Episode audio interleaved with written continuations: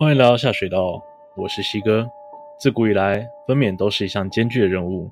母亲徘徊在生死边缘，只为了把全世界带到儿女的面前。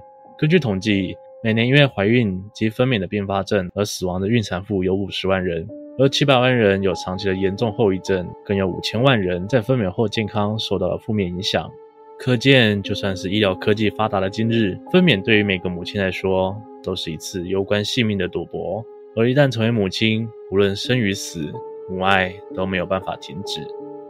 今天就来分享几个跟母亲有关的都市传说。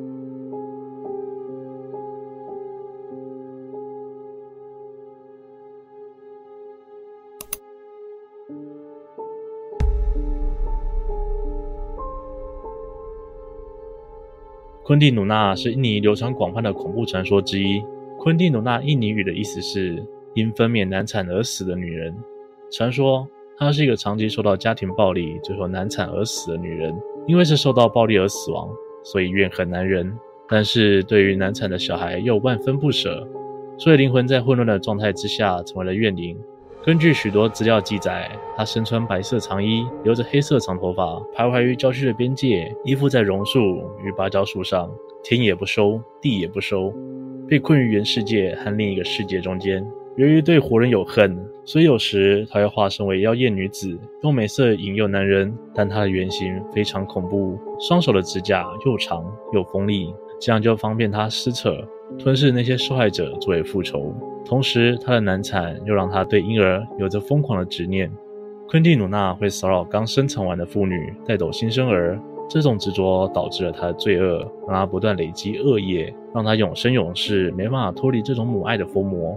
只能承受无尽的恨与痛苦，但矛盾的是，当他们出现时，通常会伴随着鸡蛋花的清香。这样的怨灵令人感到恐怖，但也忧伤的令人同情。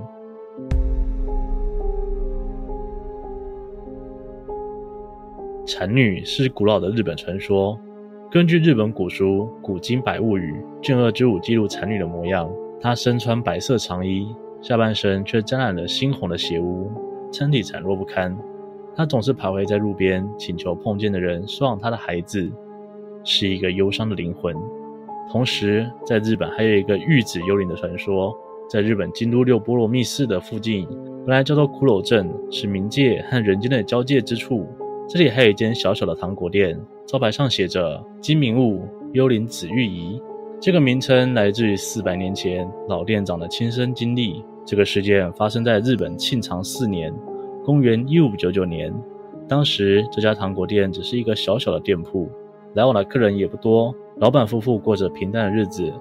某天晚上，老板正准备打烊，门外传来一个微弱的声音：“对不起，请给我一文钱的糖。”黑暗中站着一个身形瘦弱、长发披肩的陌生女子，她的脸色苍白，举手投足间又带着某种难以言喻的诡谲气息。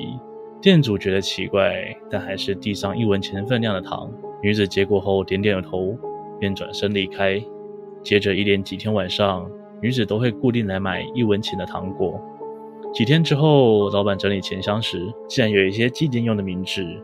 老板突然想起那个只在夜晚出现的神秘女子，于是当天晚上，老板决定偷偷跟在她身后一探究竟。店主跟了一段路程之后，女子突然消失了。他看了看四周。发现自己在寺庙后方的墓园里，此时突然从旁边的新坟中传出阵阵婴儿的哭声，老板被吓坏了，连滚带爬的跑回店里面。隔天一早，老板将昨晚发生的事情告诉了寺庙住持，住持告诉老板，这里埋着一个难产而死的妇人。于是他们联手挖开墓穴，发现棺中躺着一个冰冷僵硬的女尸，在她身旁还躺着一个小婴儿，正在吃着从糖果店买来的糖果。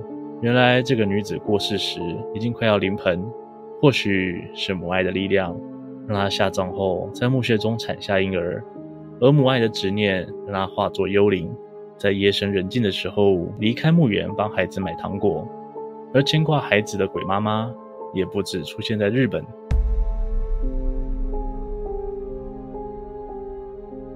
上个世纪的香港有一个鼎鼎有名的人间魔窟。就是号称香港、英国及中国政府都无法管理的三不管地带——九龙城寨，那里也成为了黑帮势力的温床。罪恶在这里肆意的滋生蔓延。而九龙城寨内也有一个著名的鬼妈妈。传说事情发生在上个世纪八零年代的某个夏日，某栋大楼里的居民突然觉得附近的味道不太对劲。不过九龙城寨本来就潮湿肮脏，一年四季都非常臭，加上附近还有鱼虾加工厂，所以他也没有把这股怪味放在心上。不过随着味道越来越强烈，他决定报警，让警察来调查。警察来到现场之后，意识到这并不是普通的腐臭味，而是尸臭。警察一路追查，来到了四楼的一个住家。可以肯定尸臭味是来自里面。警员大力敲门，却没有人应门。正准备破门而入的时候，他们突然在恶臭之中闻到了腊肠饭的香味。这下员警确定里面有人，于是更加用力敲门，大喊。接着门打开了，一阵浓烈十倍恶心的味道从里面涌出。其中一位员警甚至忍不住吐了。开门的是一位六七岁的小女孩，她看起来好像没有受到那股臭味影响。员警进到屋内。发现里面还有另一个小女孩在桌前写作业，两人好像无视房间里面浓厚恶心的味道，而旁边的床上躺着一个发黑的女尸，已经流出尸水，看样子已经去世非常多天了。开门的小女孩说：“妈妈说她不舒服，叫我们吃完饭去上学。”民警继续检查现场，发现厨房有一锅刚刚煮好的腊肠饭，还冒着热气。小女孩突然开口说：“那是妈妈煮的。”她煮好才回去睡觉的，接着就听到敲门的声音了。但是搜索了现场，除了床上的女尸和这两个小女孩，并没有找到其他人。而员警进一步调查才发现，两个小女孩的妈妈是非法入侵者，一直居住在城寨内，没有外出。他们的爸爸早就抛弃了他们，左右邻居也从来没有看过任何朋友或者社工之类的人来拜访他们。不过，肯定不会有人愿意在一个恶臭难顶、还有尸体的房间内做饭给两姐妹吃。两姐妹更从头到尾都说是妈妈煮饭给他们吃，但看起来妈妈至少过世一个月左右。如果有成年人来帮忙煮饭的话，怎么可能无视这一切？最后，事件以尸体发现案处理，而两姐妹被安置之后，也从来没有亲友探望。那段时间，到底是谁在照顾两姐妹？腊肠饭又是谁做的呢？九龙城寨最终于一九九三年完全拆除。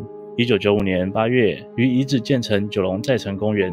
肮脏、贫穷、罪犯以及那些游走于社会边缘的悲剧已经消失，鬼妈妈的故事却留了下来。在这个环境恶劣、都充满罪恶的地方，母爱是鬼妈妈在世间唯一的牵挂。